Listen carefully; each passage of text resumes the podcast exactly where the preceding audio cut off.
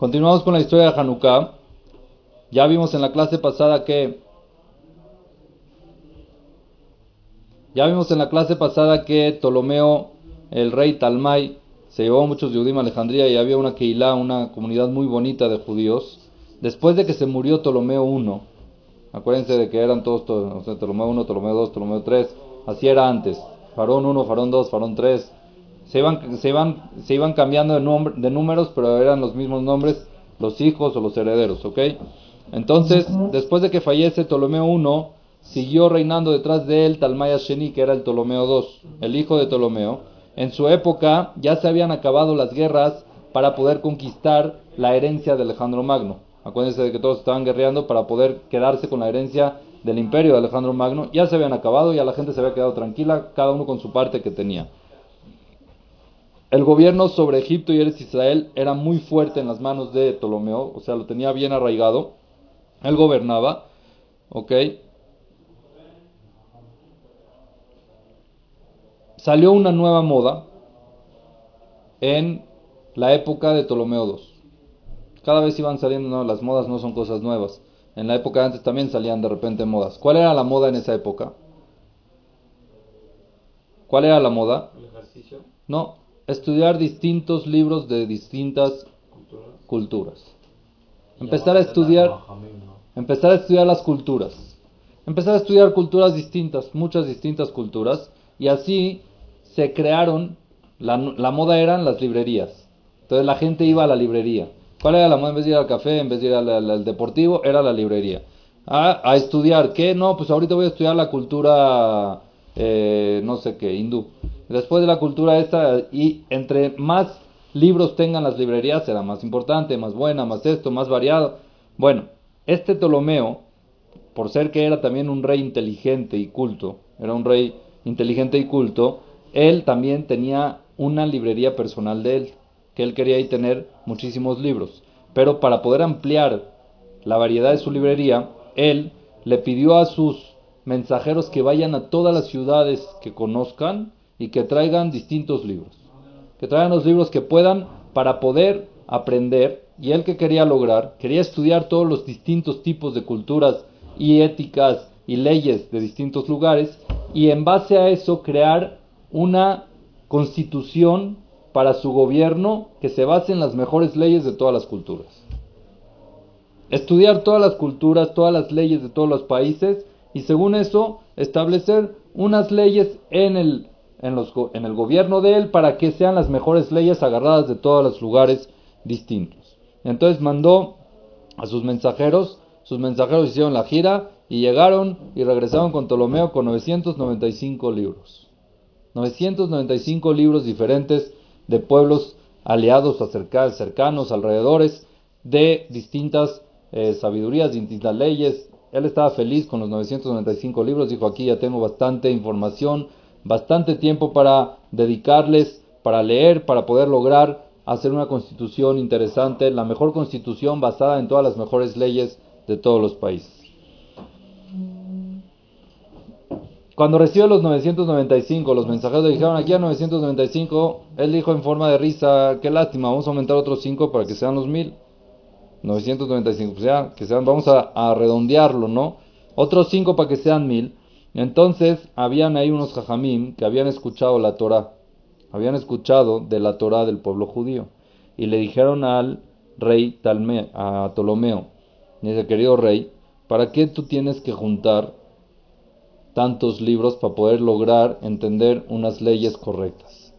En verdad, si tú quieres llegar a la ley de la verdad, nuestro consejo es que mandes mensajeros a los judíos que están en Jerusalén y que te den la Torah de ellos. En la Torah de ellos la escribió Dios, la dictó Dios a sus Nebim, a sus este, profetas, y eso viene directo del cielo, es la mejor ley que existe en todo el mundo, no necesitas estudiar otras leyes.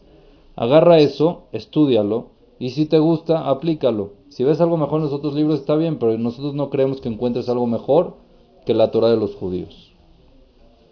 ¿Qué tal? Interesante, ¿no? Le gustó la idea a Ptolomeo y dijo, oye, ¿sabes qué? Muy buena idea. Mandó directamente mensajeros a Jerusalén para que le traigan la Torah de los judíos, pero traducida al griego. En esa época no existían traducciones de la Torah. La Torah no se puede traducir, ¿por qué? Porque la el lenguaje de la Torah, que es la Shona Kodesh, tiene mucha esencia en cada palabra. Si la traduces, la limitas. Estás limitando la explicación y el entendimiento de la Torah. Por eso no existía la traducción. Era la Torah en hebreo. Ahora él, no sabe hebreo, pidió que por favor le manden una Torah traducida al griego. Llegaron los mensajeros a Jerusalén y los hajamim de Jerusalén no quisieron traducir la Torah y menos entregársela hacia un goy. ¿Quién sabe qué puede entender? La Torah tiene Shivim Panim, 70 formas de cómo entenderlo. Y quién sabe lo que vaya a entender. ¿Saben qué? Tienen que estar capacitados y tienen que entender cómo estudiar Torah para poder entender la Torah a fondo y quién sabe. Un goy así que empiece a leer, no sé si lo va a entender. Entonces, en vez de eso, los Jajamim le mandaron otro libro. ¿Cuál era el otro libro? El Sefer Ayashar. El Sefer Ayashar es un libro muy bonito que tiene muchos midrashim, muchos, muchas historias, claro, muchas historias de la Torah y lo tradujeron al griego y se lo mandaron a Talmay. Pero no le mandaron como tal la Torah. Ahora, ¿de dónde va a saber Talmay que si le mandaron la Torah o no? No conoce la Torah, no sabe. Cuando recibe este rey Ptolomeo este libro, el Sefer Yashar que le mandaron los Jajamí, empezó a estudiar, estaba encantadísimo. Dijo, no puede ser la sabiduría y la, la justicia y lo derecho que hay aquí es algo increíble. Dejó todos los libros que tenía y se concentró en ese libro, en el Sefer Ayashar, y estaba muy, muy alegre por, los buen, por el buen consejo que le dieron esos sabios que tenía, de que vayan a Jerusalén a pedir este libro. Dijo, este libro es la base, este libro es todo y tiene lo más recto y posible que hay de las leyes y de las culturas. Después de un tiempo, unos se encargaron de decirle al rey de que fue una trampa, que no le mandaron la Torah. Le dijeron, querido rey, imagínate, si este libro que no es la Biblia de ellos te encantó, imagínate lo que es la Biblia de ellos. Ellos no te mandaron su Biblia, te mandaron otro libro. Dijo, ¿cómo puede ser? Que me hayan hecho algo así no puede ser. Decidió volver a mandar mensajeros para que para pedir la Torah traducida, pero dijo, me van a hacer otra, me la van a volver a aplicar, me van a mandar otro libro. ¿Quién sabe qué otro libro me van a mandar? Entonces él fue inteligente. ¿Y qué hizo? Mandó a llamar a 70 jajamim. ¿Ok? ¿Qué hizo? Mandó primero libros, regalos al Cohen Gadol y le pidió, perdón, le pidió al Cohen Gadol que le mande 72 jajamim de la tierra de Israel, los más sabios que haya, que se los mande a Alejandría. No le dijo para qué. Necesito que me envíes un combo de 72 jajamim de los mejores, Ptolomeo, Talmai 2. De los mejores jajamim que hay, necesito que me mande 72, que vengan aquí. Y así efectivamente el Cohen Gadol no sabía para qué era, lo está pidiendo el rey, no quiere problemas. Adelante, vayan 72 jajamim. Mandó los 72 jajamim encabezados por el Azar HaKohen. El Azar HaKohen era un Cohen muy importante que había en esa época, que con él, él era el que encabezaba a todos los 72 jajamim. Cuando llegaron a Mitzrayim, cuando llegaron a Egipto, Alejandría, donde estaba Talomeo, los recibieron con mucho honor y el rey Ptolomeo los puso en 72 casas diferentes. 72 habitaciones, 72 hoteles, ¿ok? A cada uno le agarró, le reservó un hotel, los puso en 72 habitaciones. Quédense, no los juntó, los separó a todos y después se les acercó a cada uno por separado y le dijo, por favor, necesito que me traduzcas la Torah al griego. Ahora aquí ya no había jugada, ¿por qué? Porque si le iba a pedir a los 72 que le traduzca y cada uno le iba a traducir otro libro, se iba a dar cuenta que eran mentiras. ¿Correcto o no? Entonces él quería ver qué tan verdad es la Torah. A ver si todas las traducciones eran iguales. A ver si es que los jajamim estos traducían y llegaban a lo mismo para saber que esa es la Torah de verdad de ellos. Si no, no había forma de confirmar que era la Torah, él no sabía hebreo.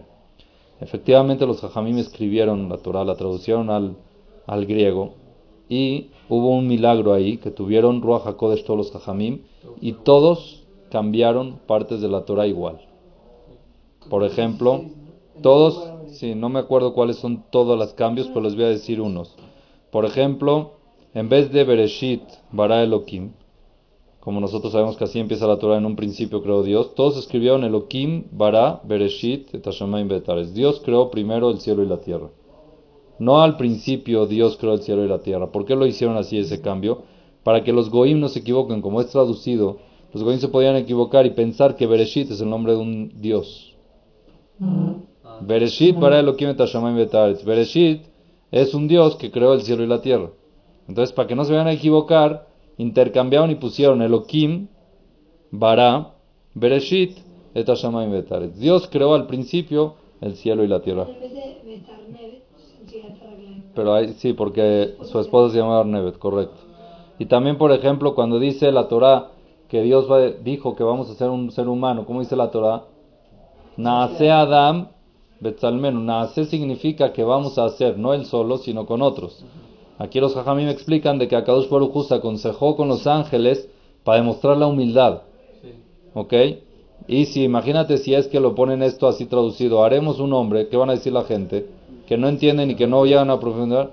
Pues Dios no lo hizo solo, lo hizo con otro, entonces no hay un solo Dios. Entonces va a empezar a marear. Entonces por eso todos los jajamim cambiaron y pusieron ese Adam Betzelem Voy a, haré una persona con semejanza y con imagen.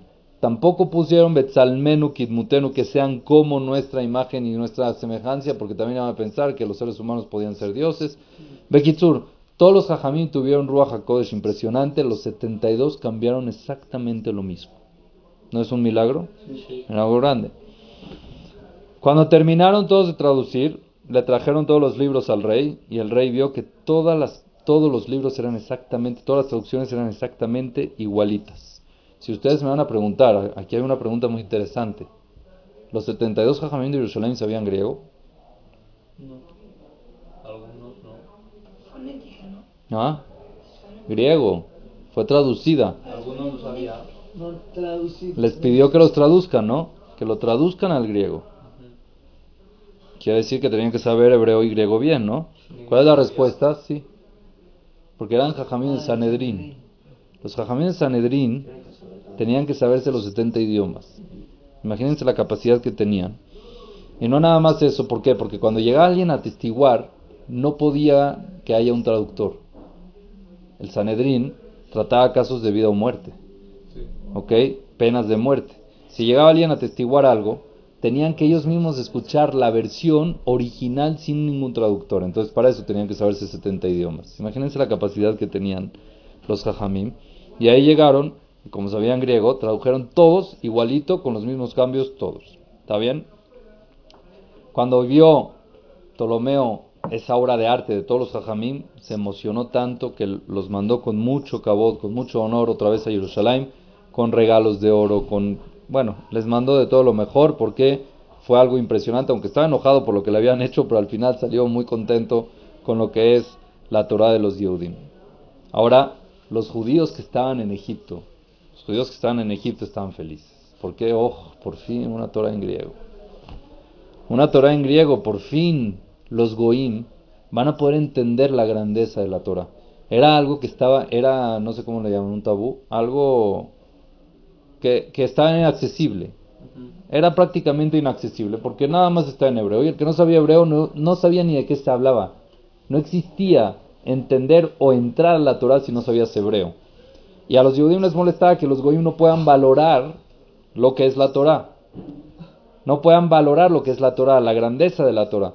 Entonces, ellos estaban alegres, más que nada los, los, los Yehudim de Egipto estaban alegres porque porque por fin los goyim van a saber. Los de Jerusalén no les importaba porque ahí se hablaba por hebreo y todos entendían. Y aparte que había casi la mayoría de Yehudim. Pero los de, los de Egipto dijeron, por fin estos egipcios de aquí van a poder entender la grandeza de lo que es la Torah, van a ver lo importante y así el pueblo judío va a ser más respetado ante los goyim. Así pensaban ellos. Pero los jajamim no estaban de acuerdo con eso. Y no se equivocaron. ¿Por qué no estaban de acuerdo los Jajamín con eso? Porque ellos sabían que en el momento que la Torah se... ¿Por qué no se tradujo la Torah? ¿Cuántos años llevaba la Torah desde que se entregó?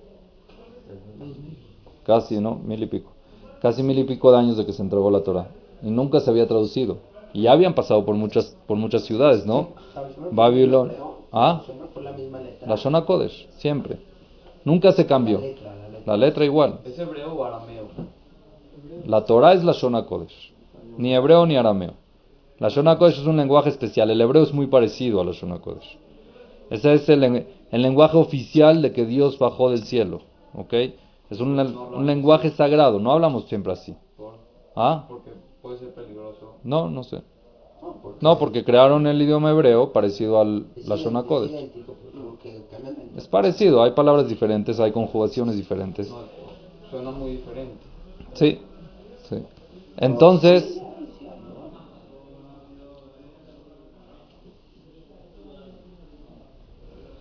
entonces, este, los Yehudim estaban felices, los de, Grecia, los, de, los de Egipto, pero los Jajamim estaban muy tristes. Tan tristes estaban que está escrito, dicen los Jajamim, Kasheyom Targuma Torah Yevanit. Es tan difícil ese día que se tradujo la Torah al griego que Yom Shenesabu a Egel, como el día que se hizo el becerro de oro. Porque se está creando una destrucción en el pueblo judío. ¿El becerro de oro creó una destrucción en el pueblo judío? Sí. Trajo la muerte al pueblo judío. Aquí también está trayendo algo muy grave al pueblo judío. ¿Qué? Que se olvide el idioma original de la Torah. ¿Y tenían razón o no tenían razón? ¿Cuánta gente hoy en día sabe la Shona Kodesh como debe ser? ¿Cuánta gente hoy en día no puede estudiar y abarcar mucho más de Torah por el hecho de que no sabe hebreo? Es verdad, hay traducciones, pero la traducción está limitada. Hay libros de que no sabes, de que no, si tú quieres ahorita llegar a la Hasia de un libro otro libro, hay muchas cosas que la gente antes, cualquier judío tenía que saber hebreo. Tenía que saber la Shona Kodesh, era algo, pero que no existía, no. No había opción. Si quiere, cualquier judío sabía lo que es el hebreo al pie de la letra. Y hoy en día, yo creo que la mayoría de los judíos no saben, del mundo. Ya existen otros idiomas, yiddish. Tú vas de verdad, inclusive me, me duele decirlo, pero existen jajamim grandes que no saben hebreo bien. Yo fui una vez, de verdad, fui hace poco, no, no, no hace mucho, fui a un Beddin, a un tribunal rabínico en Estados Unidos. Nada más uno sabía hebreo. ¿Todos los demás inglés? Todos los demás hablaban inglés o me hablaban en idioma de Gemara o en idioma de Humash. Sí saben, obvio, leen y traducen, pero no tienen el fluido Lashon Kodesh como debe ser. Sí saben, no les digo que no. Pero que hablemos de las escuelas que ni por aquí ni por allá. ¿Ah? No, no, no, no, no, en verdad no. Pero no tienen ese... Antes el lenguaje del judío era el hebreo. El lenguaje del judío era ese, porque esa es la Torah. Eso era toda la esencia. A raíz de que se empezaron a traducir, entonces se empezó a olvidar a usar ese lenguaje. Ya no se hablaba en ese lenguaje, ya empezaban a hablar en otro tipo de idiomas y ya se acabó, se olvidó lo que es el Ashon Kodesh, el Ashon sagrado, la lengua, el idioma sagrado de que Akadosh bajó del cielo. Pero en síntesis, con esto termina esta época de Ptolomeo, ¿ok?